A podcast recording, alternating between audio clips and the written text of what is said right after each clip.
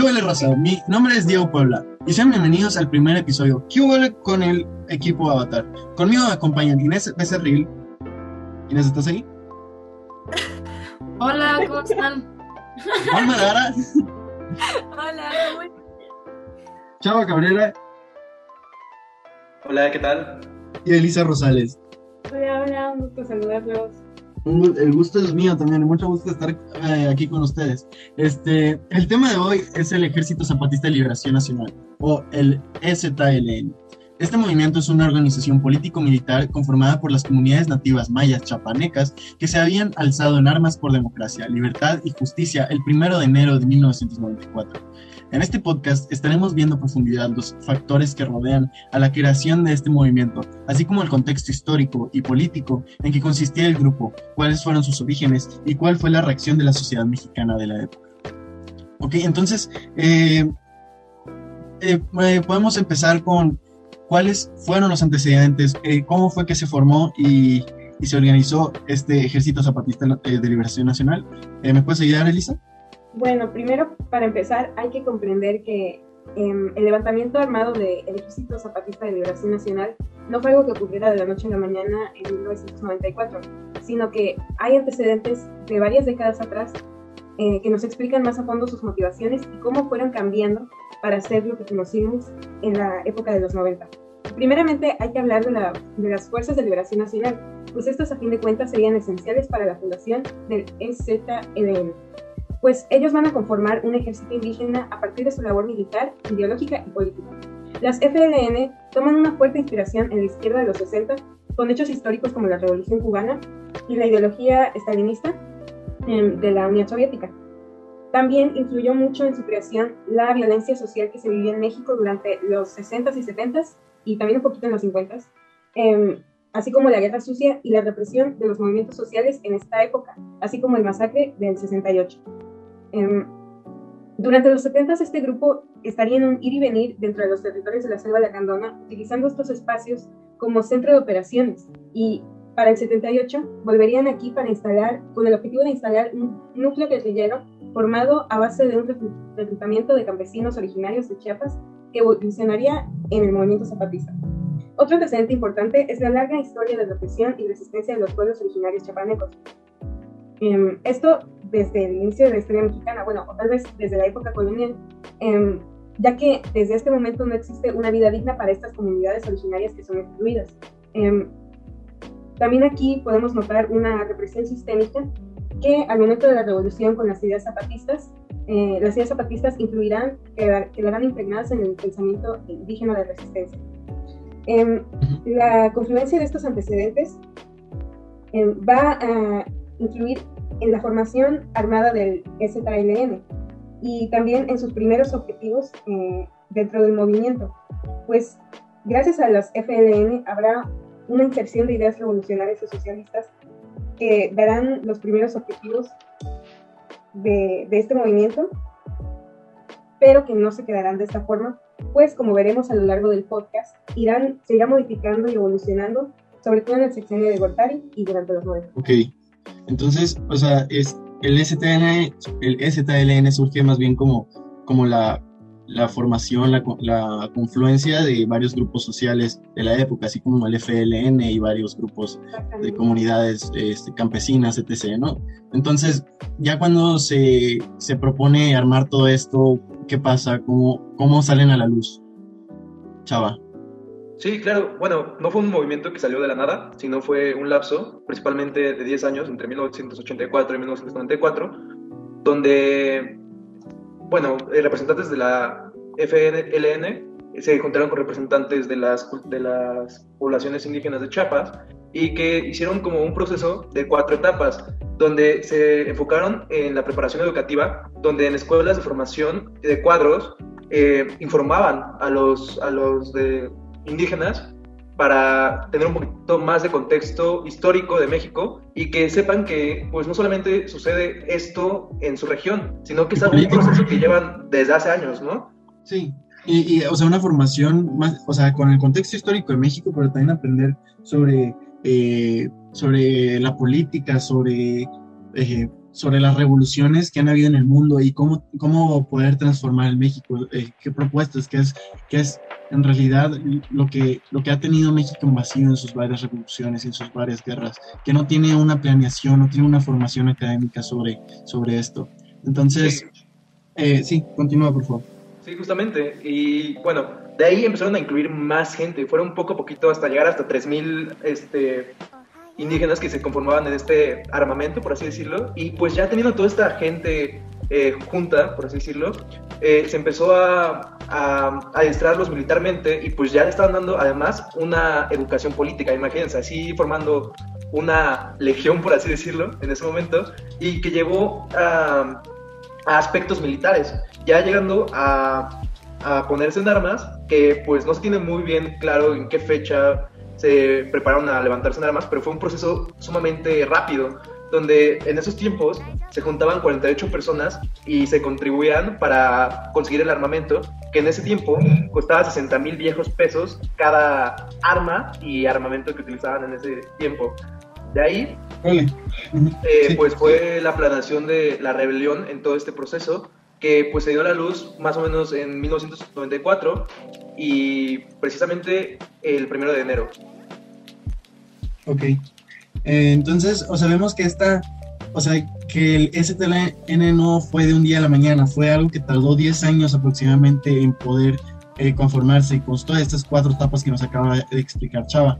Este, entonces, eh, lo que pasa aquí es que a partir de estos 10 años hay un, hay un cambio de, de contexto mundial este, en todo el mundo. Hay, hay, un, hay un, este, un cambio de, que pasa de un estado de bienestar de los 80s a los 90s que pasa al neoliberalismo.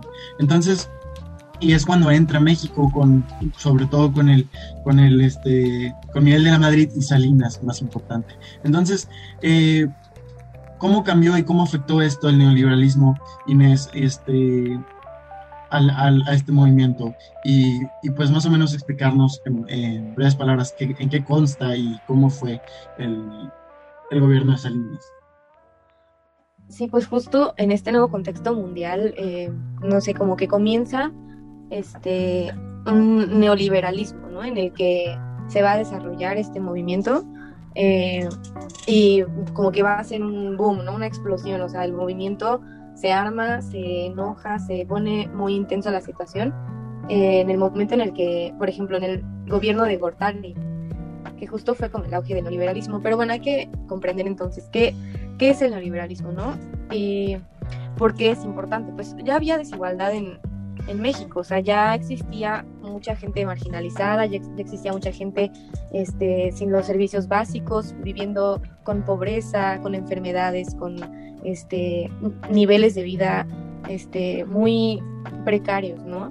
Y, por justo, y pues justo el neoliberalismo que caracterizó el gobierno de Gortari fue el que dio como el mayor choque con el ejército, precisamente porque pues este concepto del Estado neoliberal consiste en cosas como el pues el abandono del Estado eh, intervencionista en la política económica, o sea, ya ellos ya no regulan lo que hacen las empresas, las, em, las empresas se regulan a sí mismas, son las que ponen propios límites y el Estado no, no mete las manos, ¿no? también se puede ver en la influencia de intereses extranjeros, ¿no? Porque, pues justo como dijiste, ¿no? Cae la Unión Soviética, Estados Unidos se, bueno, se pronuncia eh, simbólicamente, ¿no? Como ya el líder hegemónico, ¿no? Del, de, ajá, mundial. Y, precisamente empieza a hacer todos estos tratados, ¿sí?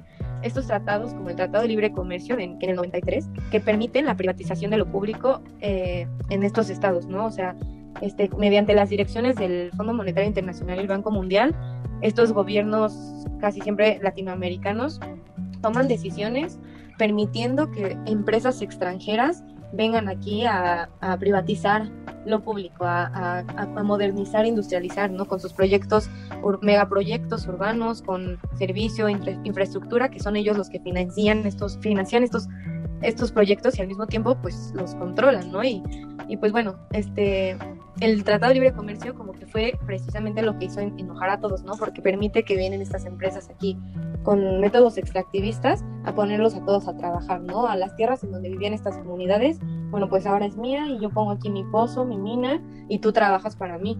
y pues ellos, como, o sea, no, no estaban de acuerdo con esto, ¿no? O sea, además causa, causa más pobreza, e, estas personas comienzan a migrar, este, y pues es, una, es un proceso de colonialismo, ¿no? O sea, el proceso, la estructura neoliberal así mundial es una estructura como colonialista, pero incluso es un proceso también de, este, porque borra, no solo es una destrucción material de, las, de los estados, sino que se trata de una destrucción histórica y, de, y cultural del pasado indígena. Y precisamente pues esta cuestión colonialista también es un colonialismo interno, porque como desarrolla Pablo González Casanova, este, pues es un, una cuestión de dominio y explotación de unos grupos culturales por el otro, ¿no?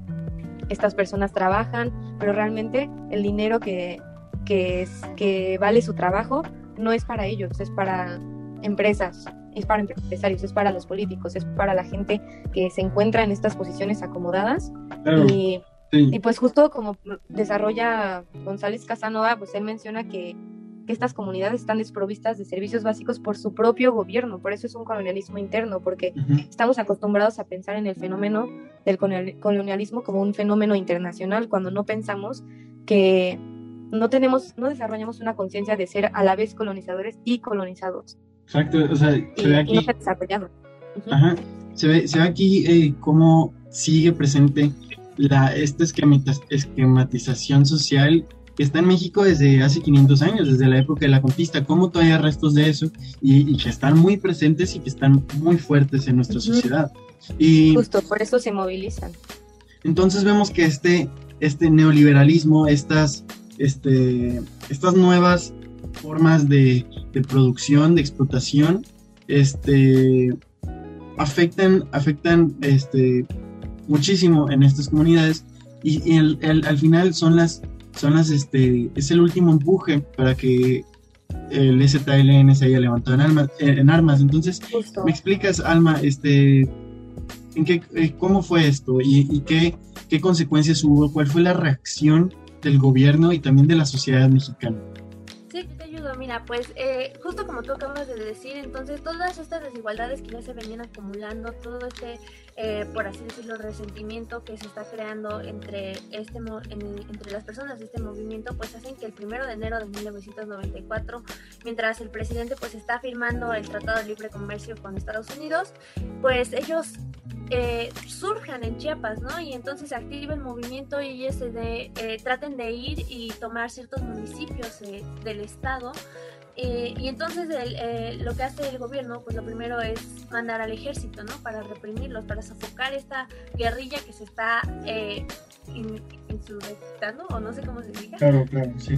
Entonces, este, pues ya va el gobierno, van los militares y lo que tenemos es un enfrentamiento de 10 días en el que hay masacres, detenciones injustas, este, asesinato a miles de civiles y bueno, esto por la parte militar, ¿no? Y en cuanto a la parte así como más social, por decirlo, tenemos a la declaración que da el presidente Salinas de Gortari, ¿no? El 3 de enero publica la versión oficial de estos hechos y donde dice eh, que esta, los hechos suscitados en Chiapas pues son finalmente un grupo de personas que están atentando contra el orden jurídico, que están tratando de confrontar a la autoridad y que están violentando los derechos humanos eh, de, la, de los chiapanecos, ¿no? Y entonces aquí vemos cómo finalmente Cortari lo presenta al STLN como un movimiento que va en contra de los intereses nacionales, es decir, los pone como enemigos de México. Sí, pues o sea, es, obvio que, que, eso pasaría, no sé, o sea, desde el punto el, el, poder político pues lo va a ver como una traición a la nación cuando realmente pues puede ser una amenaza a su, a, su misma posición de poder, a su misma hegemonía, que, que, pues de hecho el PRI pues ha estado, ya lleva años debilitándose y empezándose a tambalear. Este, pero lo más importante yo creo, este, ¿cuál fue la reacción de la sociedad mexicana? Reacción de la sociedad mexicana es muy interesante, eh, ya que vemos que al instante de estas movilizaciones empieza a dar en, las ciudades y en diferentes partes de la República manifestaciones en donde la sociedad civil exige al gobierno parar con estos ataques, ¿no? Se exigía eh, buscar los, diálogos entre las autoridades eh, capitalinas y los jefes del Ejército de Liberación Nacional, ¿no? Y también buscaban socorrer a a la población civil. Pero aquí entra un actor muy, muy, muy importante que son los medios de comunicación. Eh, los medios de comunicación en este momento, el mismo subcomandante Marcos, eh, líder de este movimiento, menciona que es la prensa quien detiene toda esta confrontación entre eh, militares y el STLN en Chiapas, ¿no? A los 10 días es a partir de la presión que hace la prensa en la sociedad civil que influye para, para, detener todo esto que está pasando, ¿no? Y justamente eh, aquí me gustaría meter una idea que da Manuel Castells, un sociólogo español, que nos dice que el poder se basa en el control de la comunicación.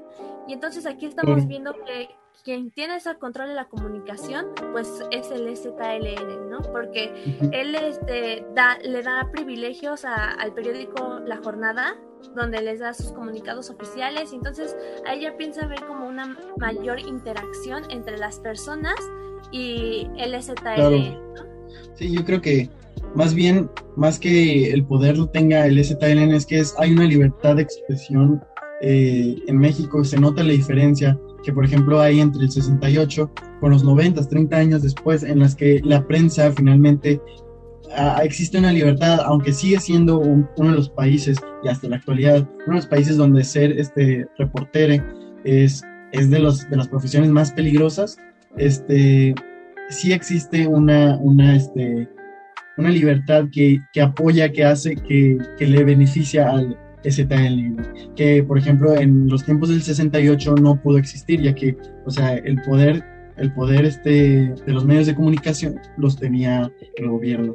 Entonces, pues yo, muchas gracias Alma y muchas gracias a todos. Este, yo creo que con, qué se quedan con esto, este, o sea, yo personalmente digo, y veo, este, pues al final estos, estos medios de comunicación han, ayudado y han, este, a dar a luz a, a, a cómo viven estas comunidades y que realmente no son comunidades oprimidas, son comunidades que luchan y buscan por su libertad y que, que presentan que se puede vivir en este sentido de comunidad, no en este sentido individual que propone el capitalismo, capitalismo que, que, se, que esta misma comunidad este, este, impulsan las artes, impulsan la expresión, impulsa como que es, esta, estos valores de unión, de libertad, de justicia.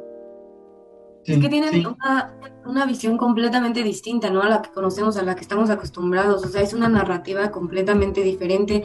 Es una historia de lucha, de resistencia contra una forma, o sea, contra los modos de imponer formas de vida que, que no van con ellos, ¿no? O sea, ellos mismos, de hecho, este, tienen sus propias como creaciones artísticas, sus propias visiones de lo que es la libertad, de lo que es la organización, de lo que es la colectividad sobre todo. No existe un eh, tú eres el gobernante, tú decides por todo, sino que todos deciden por todo, ¿no? Y como la canción de Manu Chao, justo para el ejército, que se llama así, todos, este, de todos todo, o para todos todo, más bien. Y justo es eso, esta, esa visión de que este, nuestra, de, y además también la visión de cómo ven la tierra, ¿no? O sea, la, como una compañera también suya, ¿no? O sea, para todos todo y, todos tenemos esta colectividad, ajá, como un compañerismo. Y es esta lucha de, bueno, el gobierno no me, no me hizo caso, pues yo mismo, bueno, nosotros mismos vamos a hacer nuestra propia autonomía, nuestro propio movimiento y por eso hay tanta también producción artística, ¿no? Tanto, este, tantos, pues sí, tanto... sí, y estos, estos parte, o sea, a partir de estos cambios del contexto mundial, este, pues es, es, la posición que toma el STL, el defender lo que es de ellos, el defender lo que, lo que, sus raíces y sus territorios, que pues es lo más importante, y ver cómo los, estas comunidades, los integrantes de estas comunidades, este, no son, este, no son objeto de represión, no son objeto de simplemente producción de un sistema de, explotación, y que, y que pues hemos visto que estas, estos integrantes a partir de los años se han vuelto como que sectores muy este, abnegados, muy este, explotados y sumisos ante, ante los, los, grandes, los grandes poderes. Este, entonces podemos ver que esas comunidades son son capaces de, de valer por sí mismas y ser libres y buscar esta justicia. Y demuestran, ah, perdón, pero siento que demuestra, como, o sea, siento que esta historia también te da esperanza, ¿no? De, bueno, no es solo de, bueno, critiquemos la realidad social, analicémosla, sino que también se puede luchar, también se puede hacer algo para, Claro. para cambiar las formas, o sea, estas formas de vida no son las únicas, hay más, hay más allá de lo que nos tratan de imponer. Hay algo Sí. que nos ha enseñado, o sea, este movimiento zapatista es que no hay que conformarse con lo que se nos impone hegemónicamente, ¿no? O sea, ellos nos han demostrado que pueden haber otras formas de, de vida, ¿no? Y, o sea, como también ellos no se quedaron solo en el aspecto de la lucha armada, sino su lucha se ha extendido hacia diferentes sectores, o sea, abarca lo político, lo cultural, lo educativo, o sea, la lucha y su resistencia va más allá de solo el hecho histórico, o sea, el hecho histórico lo detonó. Justo porque se da cuenta de que el problema es estructural, por eso su lucha es tan, por, por eso abarca tantas cosas. Sí, completamente. Pues yo creo que con esto nos quedamos. Eh, muchas gracias por, por estar presentes hoy, el día de hoy en el podcast. Y muchas gracias a, a ustedes, los que, los que nos están escuchando, por, por estar aquí y, y escuchar el, este podcast que hubo con la raza. Eh, muchas gracias a todos y, y bueno, al siguiente capítulo. Gracias. Gracias Adiós. a todos. Adiós. Bye.